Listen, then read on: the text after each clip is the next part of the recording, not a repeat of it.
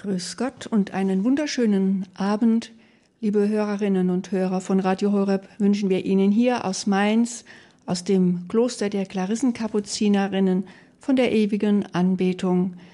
Und Sie hören uns aus diesem Kloster wie immer mit den Schwestern Maria Theresia und Franziska Katharina.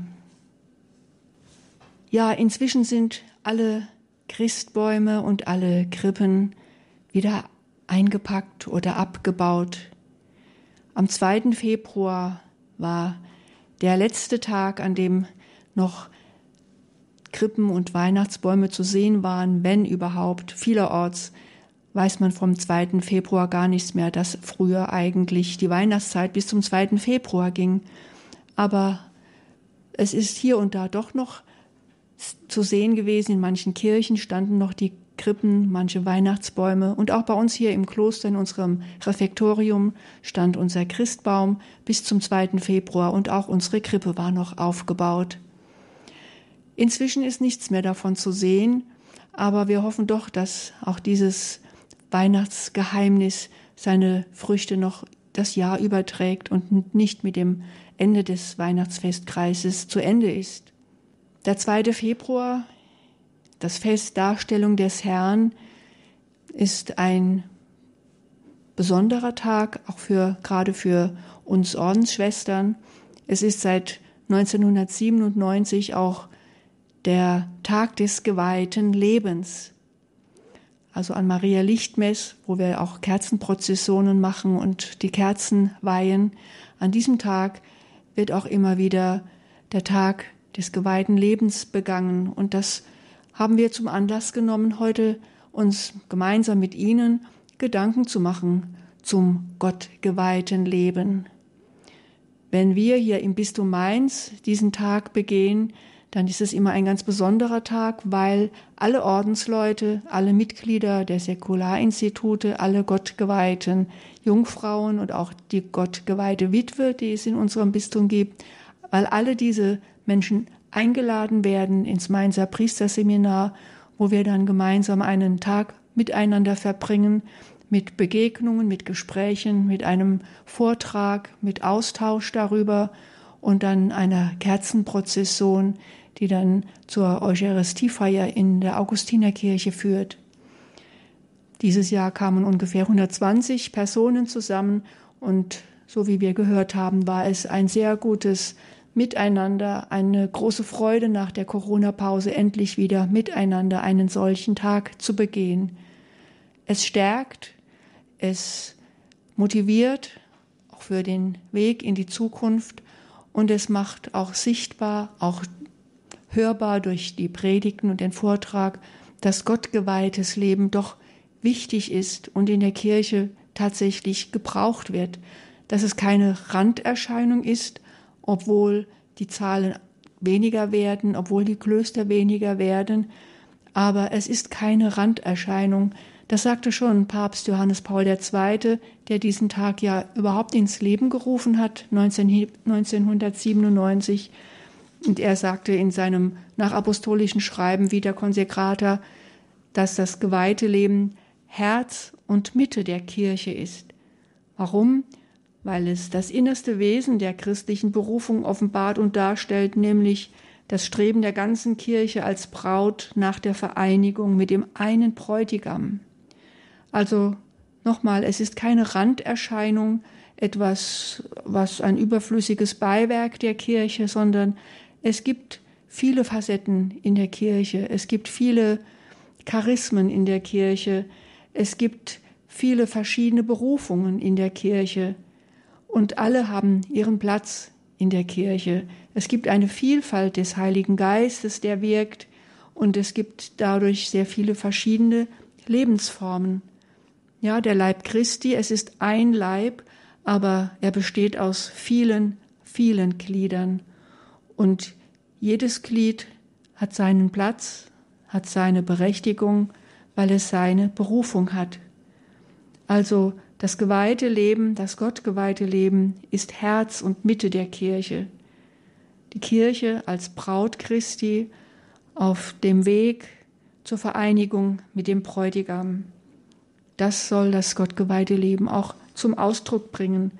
Und bei aller Vielfalt, bei allem, was es an Möglichkeiten gibt, dieses gottgeweihte Leben zu leben, gibt es doch eine Einheitlichkeit, nämlich die Einheitlichkeit des Liebesgebotes.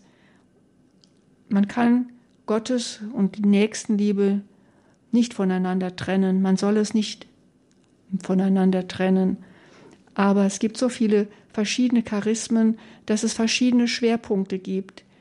Es gibt Ordensgemeinschaften, die mehr den Schwerpunkt auf die Nächstenliebe legen, indem sie Krankenhäuser unterhalten oder Pflegeheime oder Kindergärten oder Schulen und anderes. Und es gibt Ordensgemeinschaften, die den Schwerpunkt haben, ja, Gott ganz viel Zeit zu schenken, sich im Gebet ihm immer wieder zu nähern und ja, die ganze Welt zu ihm zu tragen, also die kontemplativen Gemeinschaften. Aber das eine oder das andere kann nicht sein, kann nicht leben. Auch kontemplative Gemeinschaften müssen die Nächstenliebe üben.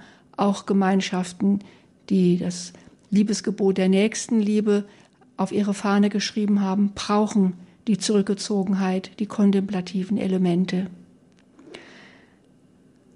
Ja, was das gottgeweihte Leben im engen Sinn ausmacht, ist, sind natürlich die evangelischen Räte, die Keuschheit, die Armut und der Gehorsam.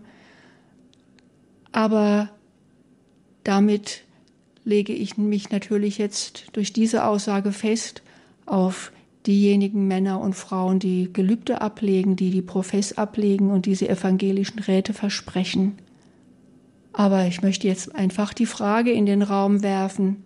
Sie, die Sie uns jetzt hier zuhören, die meisten werden getauft sein, werden Christen sein. Sie, sind Sie nicht auch Gott geweiht? Führen Sie nicht auch ein Gott geweihtes Leben? Sicherlich anders als wir hier im Kloster, aber wenn Sie getauft sind, dann sind Sie auf den dreifaltigen Gott getauft. Wenn Sie getauft sind, dann sind Sie aufgenommen in die Gemeinschaft der Gläubigen, dann sind sie Glied der Kirche, dann sind sie ein Glied am Leib Christi, dann sind sie in eine Gottbeziehung eingetreten, aus der sie niemand herausreißen kann, was auch immer geschehen mag. Auch sie sind Gott geweiht. Auch sie sind von Gott geliebt. Auch für sie gilt das Gebot der Nächsten und der Gottesliebe. Auch sie haben einen, ja, einen ganz engen Bezug zu dem, zu dem sie gehören, dem Bräutigam, dem Bräutigam der Kirche und sie als Glied der Kirche sind von diesem Bräutigam geliebt und von diesem Bräutigam gerufen an den Platz, an dem sie sind. Und so ist es gut, dass es verschiedene Berufungen gibt, und in diesem Wort steckt ja das Wort Ruf. Wenn Gott ruft, dann ruft er jeden dorthin, wo er wirken kann, am besten wirken kann. Und das kann ganz unterschiedlich sein und es ist gut, dass es so viele unterschiedliche Berufungen gibt, so viele unterschiedliche Orte, an denen wir unsere Berufung leben können, weil Gott am besten weiß, welcher Ruf für uns der richtige ist, welcher Ort des Lebens für uns der richtige ist, welche Lebensform für uns die richtige ist. Das sind so die Gedanken jetzt am Anfang, mit denen wir uns aber jetzt auch nach der nächsten Musik noch ein wenig beschäftigen möchten, nämlich mit dem Begriff Gott geweiht zu sein. Gott geweiht nicht nur im Kloster, sondern in dieser Welt, die eine Schöpfung Gottes ist, in die wir hineingestellt sind und in der wir unsere Berufung, unsere Beziehung zu Gott leben dürfen. Aber erst einmal hören wir jetzt ein wenig Musik, dann gehen wir weiter in unseren Betrachtungen.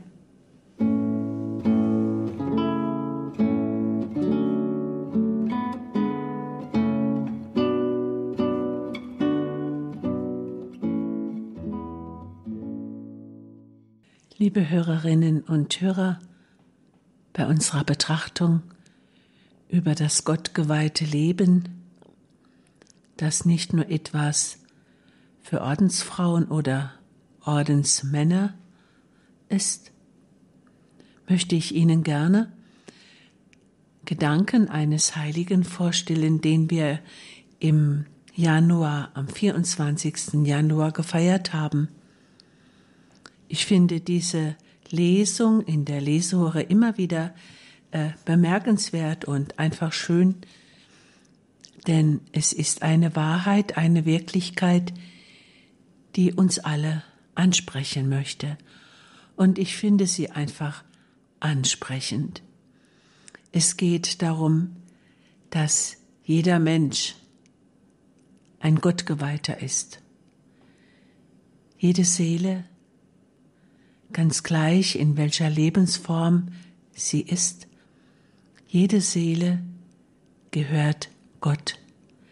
In unseren Seelen gibt es einen Bereich, eine Stelle, da kommt kein Mensch hin.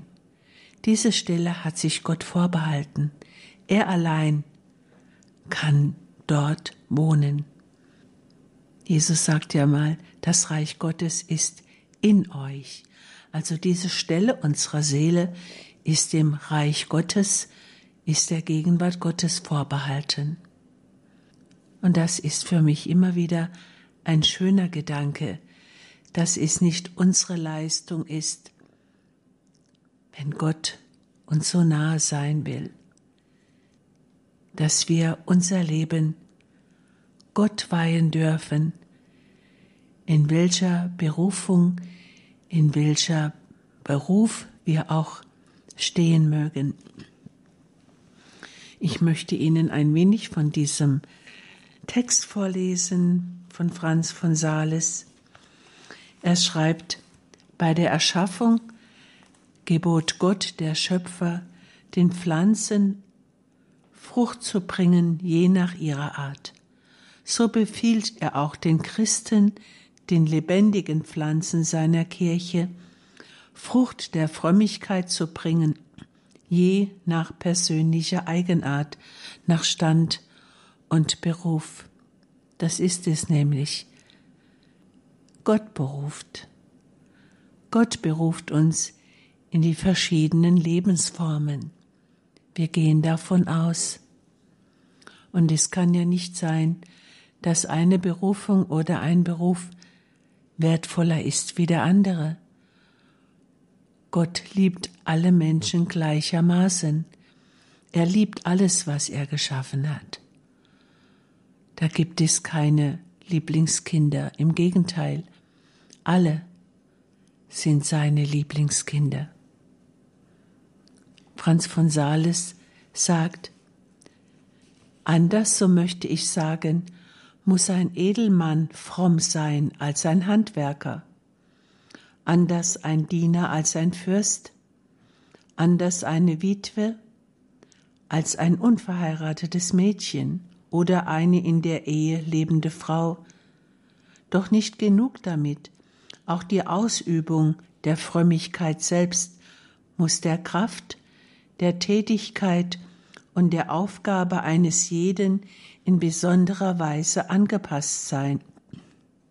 Wäre es denn angebracht, wenn ein Bischof wie ein Kartäuser die Einöde aufsuchte? Wenn Verheiratete sich nicht stärker um die Mehrung ihres Vermögens bemühen würden als ein Kapuziner? Wenn ein Handwerker nach Art der Ordensleute den ganzen Tag in der Kirche verbrächte. Die Ordensleute aber wie die Bischöfe dauernd den Anforderungen ausgesetzt wären, die sich im Zusammenhang mit der Not der Mitmenschen ergeben. Wäre ein solches Ordensleben nicht vielmehr lächerlich, ungeordnet und unerträglich. Das ist es, was was Franz von Sales uns sagen will. Jeder Beruf und jede Berufung kommt von Gott. Jede Berufung ist Gott geweiht. Jeder Mensch darf sich als Gott geweiht empfinden, wie Schwester Franziska schon gesagt hatte. Durch die Taufe sind wir unauslöschlich Gott geweihte. Franz von Sales sagt weiter, wenn die Frömmigkeit nur wahr und aufrichtig ist, zerstört sie nichts, sondern vollendet alles. Wenn sie jedoch der Berufung und dem Stand eines Menschen widerspricht, ist sie ohne Zweifel falsch. Also das gottgeweihte Leben kann unmöglich irgendetwas zerstören. Es kann unmöglich meinen Beruf zerstören, wenn ich jetzt zum Beispiel Familienvater bin, wenn ich Ehefrau bin, wenn ich Mutter bin von Kindern, all das kann und darf ich zu Ehre Gottes tun.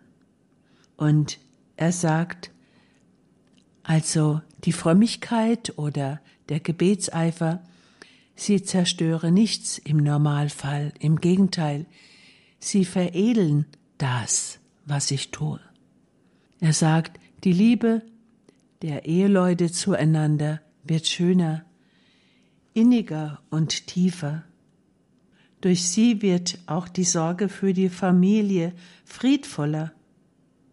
Der Dienst in der Gesellschaft gewinnt an Treue. Und alle Tätigkeiten, welche immer es seien, werden angenehmer und ansprechender. Also das, was wir tun, wird durch die Frömmigkeit, durch dieses Gottgeweihte hingegeben sein, gefälliger und schöner. Das gefällt mir, das gefällt mir sehr, dass all die Tätigkeiten, dass sie nicht eine Wertung erfahren müssen, sondern dort, wo ich bin, dort, wo ich gerufen bin, wird meine Tätigkeit schöner und reicher. Ich kann mir das auch gut vorstellen. Ein Mensch, der in sich Frieden hat, der mit seinem Gott leben will, der sein Leben Gott hingegeben hat als Mann und Frau, ihre Liebe kann immer nur tiefer werden und schöner. Und diese Liebe und dieser Friede er muss unweigerlich ausstrahlen in das Familienleben, auf die Kinder hin. Denn gerade Kinder spüren ja eine Harmonie und wenn sie fehlt, spüren sie es noch deutlicher und leiden daran. Jeder Mensch, jeder getaufte Mensch ist ein Gottgeweihter. Wir haben zwar den 2. Februar gefeiert, der ausgerufen ist als der Tag des gottgeweihten Lebens. Aber es dürfen sich alle Getauften ansprechen lassen von diesem Gedanken. Sie dürfen daran teilhaben, so wie wir an ihrem Leben teilhaben. Im Leib Christi, da antwortet ja einer dem anderen, denn keiner lebt für sich selber, keiner ist für sich selber Gnade und Heil, sondern alles fließt durch den Einzelnen zum anderen hin. Und so ist das gottgeweihte Leben ein Geben und Nehmen von vielen, von allen eigentlich. Denn der Leib Christi besteht aus den einzelnen Gliedern und ich möchte sagen, aus den einzelnen gottgeweihten Gliedern, die einander antworten mit der Gnade, die ihnen geschenkt wird. Also sind wir alle Gott geweiht. Nach einer kleinen Musikpause denken wir und betrachten wir nochmals den Kreisen Simeon und Hannah, die ihr Leben ganz besonders Gott geweiht hatten. Und in diesem Leben das größte Heil erfahren durften, das uns Menschen zuteil werden kann.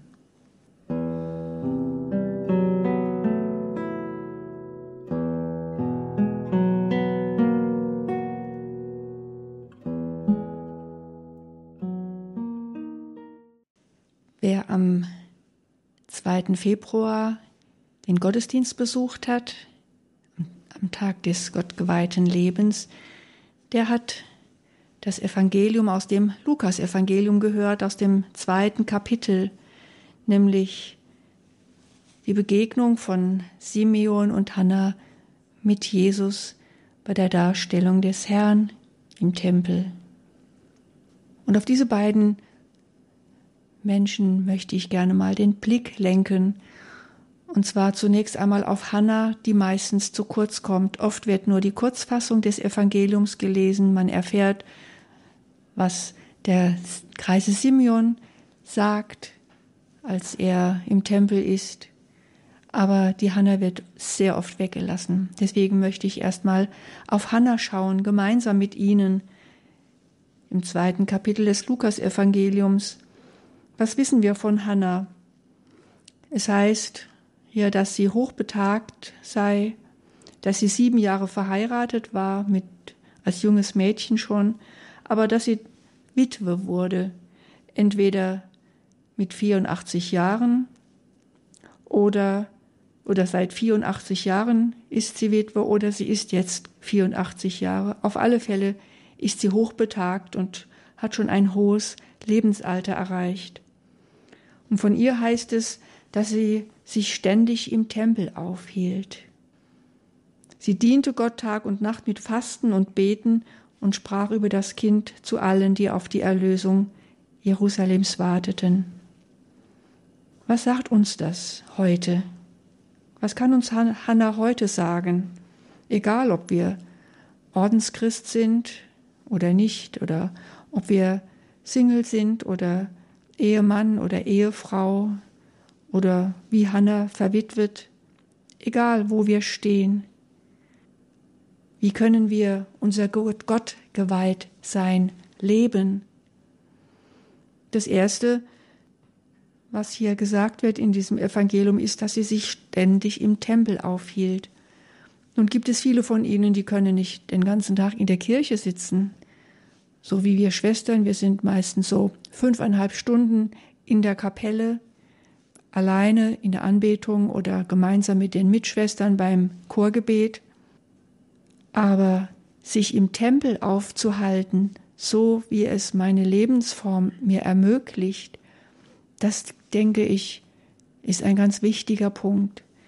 Nicht als Zwang, jetzt muss ich in die Kirche rennen, sondern es ja, das Herz sprechen lassen, wenn das Herz Sehnsucht nach der Nähe Gottes hat, dann tatsächlich sich auf den Weg machen. Und es muss ja nicht lange sein, es muss nicht den ganzen Tag sein, wie es Hannah tun konnte, aber einfach in der Nähe des Herrn sein, dort, wo ein besonderer Ort ist, wo er gegenwärtig ist, im Tabernakel oder vielleicht auch in einer Monstranz, wenn es eucharistische Anbetung gibt. Warum ist es wichtig?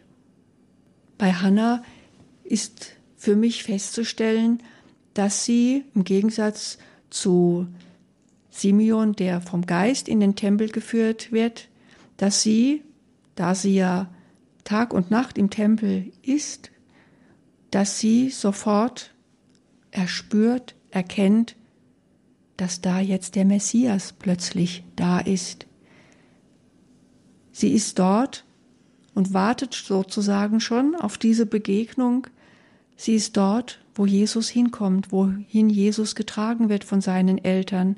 Sie muss nicht darauf aufmerksam gemacht werden. Sie braucht niemand, der sagt, schau mal dort, da vorne ist der Messias, sondern sie ist innerlich schon so darauf fokussiert, dem Messias zu begegnen. Und in dem Moment, wo er hineingetragen wird, ist sie dabei, erkennt sie ihn und ja, ist sofort zur Stelle.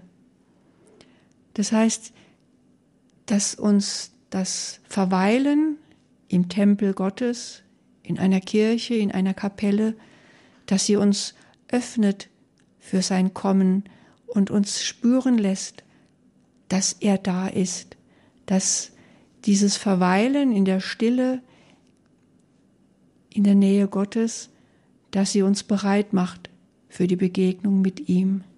Und dass es dieser, dieses Bereitmachens auch bedarf, damit ich ihn wahrnehmen kann, damit ich ihn erkennen kann. Weiter wird gesagt, sie diente Gott Tag und Nacht mit Fasten und Beten.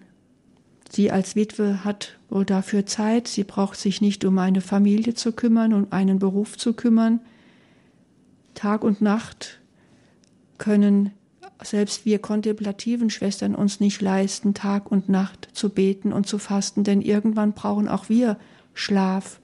Aber vielleicht kann man sagen, so oft es uns möglich ist, ins Gebet zu gehen und zu fasten, was nicht heißt, dass ich mich aushungere, sondern dass ich verzichte, dass ich nicht all das haben muss, was es gibt, sondern dass ich verzichte und eben um Gottes Willen nicht all das nehme, was ich vielleicht nehmen und haben könnte, sondern dass ich ihm freiwillig das schenke, was ich eben vielleicht doch gerne hätte, aber eben es mir nicht nehme.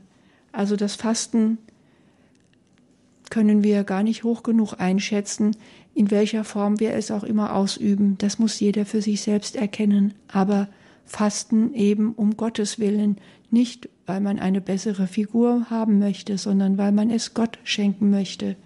mit dem Beten genauso, nicht weil man eine, weil man eine Pflicht erfüllen muss, sondern weil man mit Gott in Kontakt treten möchte. Also es ist gut, den Tempel aufzusuchen und ja mit Gott ins Gespräch zu kommen und das, was ich kann, ihm auch zu schenken in meinem Fastenopfer.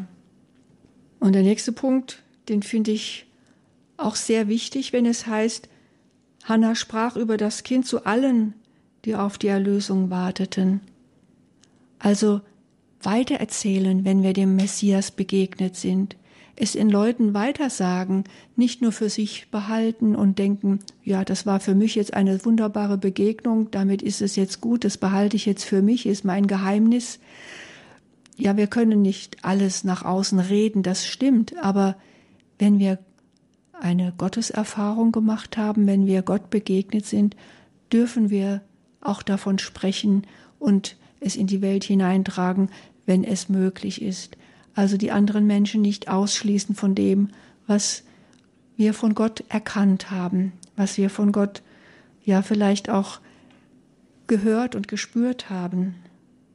Und dann gibt es noch ein letztes, was über Hannah gesagt wird, und das ist genau dieselbe Formulierung, die auch von Simeon gesagt wird, nämlich sie pries Gott. Gott preisen. Ja, so kräftig und so laut und so fröhlich wir es auch nur können. Wir dürfen Gott preisen, auch in unserem Gesang, in unserem Beten, in unserem Rufen, in unseren Gesten. Also nicht nur schauen und nicht nur nehmen, nur nicht nur das Gefühl suchen, sondern auch Gott preisen, ihn loben und preisen. Das ist unser Dienst. Und ja, das muss auch jeder so tun, wie er es kann, im Gottesdienst beispielsweise oder in einer Gebetsgruppe oder auch vielleicht zu Hause eine Form finden, wie ich Gott mit ganzem Herzen preisen kann. Das tut, das tut Simeon auch und wir kennen alle sein Preislied, das er hier vor dem Messias gesungen, gebetet, gesprochen hat. In der Komplet beten wir es jeden Abend. Nun lässt du Herr deinen Knecht, wie du gesagt hast, in Frieden scheiden. Das ist sein Gebet, das überliefert ist und das in der Kirche Abend für Abend gebetet, gesungen wird, wo wir in diesen Lobpreis des Simeon mit einstimmen. Von Simeon heißt es ja, dass er gerecht und fromm war und dass er vom Geist in den Tempel geführt wurde. Ich sagte schon, Hannah hielt sich Tag und Nacht im Tempel auf und sie war vorbereitet auf diese Begegnung und war offen für diese Begegnung und hat den Messias erkannt in dem Moment, als er hineingetragen wurde. Simeon lässt sich vom Geist führen in, zu dem Zeitpunkt, der jetzt bestimmt ist. Und er lässt sich führen.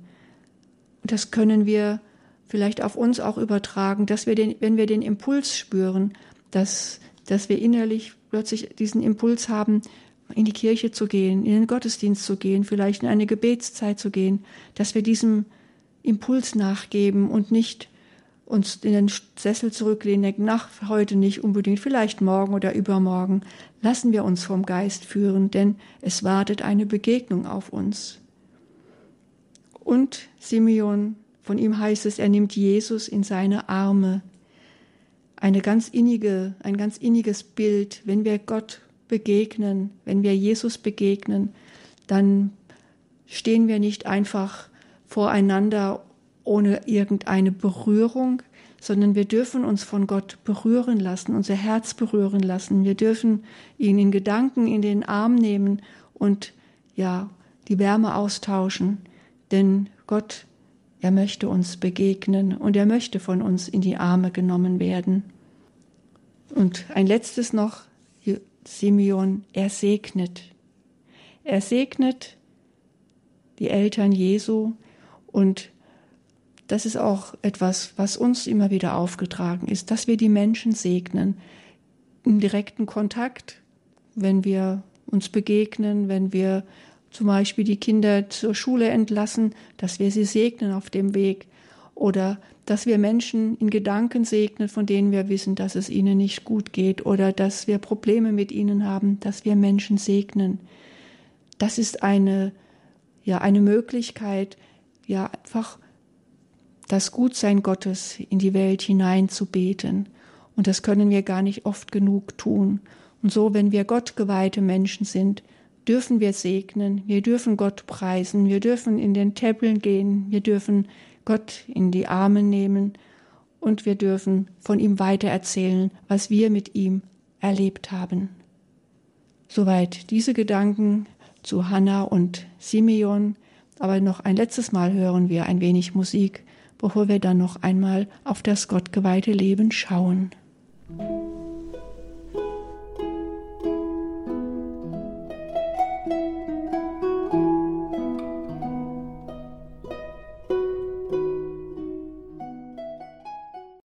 Liebe Hörerinnen und Hörer, ein gottgeweihtes Leben besteht darin, dass wir dem Herrn begegnen, dass wir Gott begegnen, jeden Tag neu, dass wir ihn jeden Tag neu suchen in unserem Alltag. Ich möchte Ihnen ein paar Gedanken mit auf den Weg geben, die mir jetzt schon wochenlang nachgehen, die ich immer wieder lese und die in meinem Chorgestühl liegen, also Texte, die so richtig zu Herzen gehen. Und ich wünsche mir, dass es sie genauso anspricht wie mich. Da heißt es, eben auch von Franz von Sales, wenn du dein Begeht, wenn du dein Gebet beginnst, das Innerliche wie das Mündliche. Dann beginne damit, dass du dich in die Gegenwart Gottes versetzest. Daran halte dich ausnahmslos, und du wirst bald sehen, wie nützlich dir das ist. Versuche ein lebhaftes und aufmerksames Erfassen von Gottes Allgegenwart einzuüben. Mach dich damit vertraut, dass Gott in allem und überall ist. Das gefällt mir, mich vertraut machen, in eine Vertrautheit zu gelangen mit Gott, mit seiner Gegenwart, mit seinem Dasein, mit seinem mir ganz nahe sein. Und er meint, denken wir über göttliche Dinge nach, dann um sie lieb zu gewinnen. Also wir denken nicht über göttliche Dinge nach, um sie schnell wieder zu vergessen, sondern unser Herz soll sich daran gewöhnen.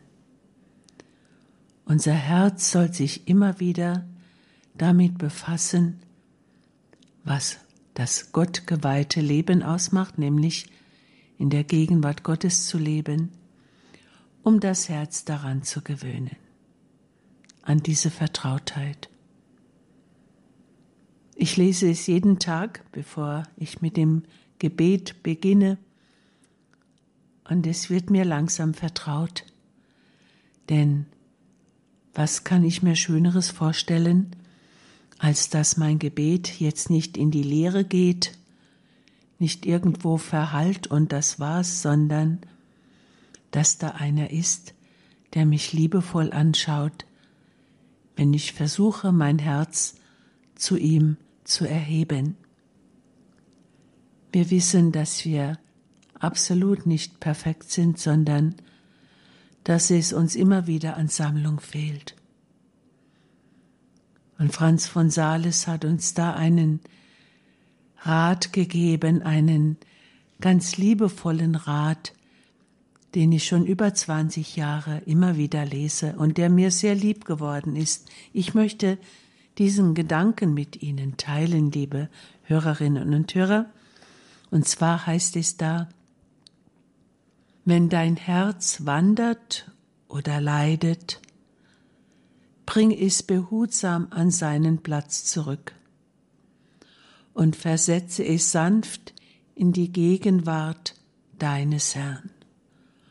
Und selbst wenn du nichts getan hast in deinem ganzen Leben, außer dein Herz zurückzubringen und wieder in die Gegenwart unseres Gottes zu versetzen obgleich es jedes Mal wieder fortlief, nachdem du es zurückgeholt hattest. Dann hast du dein Leben erfüllt. Das Herz immer wieder zurückholen in die Gegenwart des Herrn, denn unser Herz ist immer gefährdet wegzulaufen, vor seinem Gott wegzulaufen. Ich wünsche Ihnen, dass Sie Ihr Herz immer wieder zurückholen, dass Sie immer wieder spüren dürfen, wie liebend Sie erwartet werden. Dann ist unser Leben erfüllt. Liebe Hörerinnen und Hörer, wir hoffen, dass Sie ein wenig mithören konnten, dass Ihnen manches gefallen hat, Sie manches bereichert hat und damit verabschieden wir uns aus dem Kloster der Klarissenkapuzinerinnen von der ewigen Anbetung in Mainz, ihre Schwestern Franziska Katharina und Maria Theresia.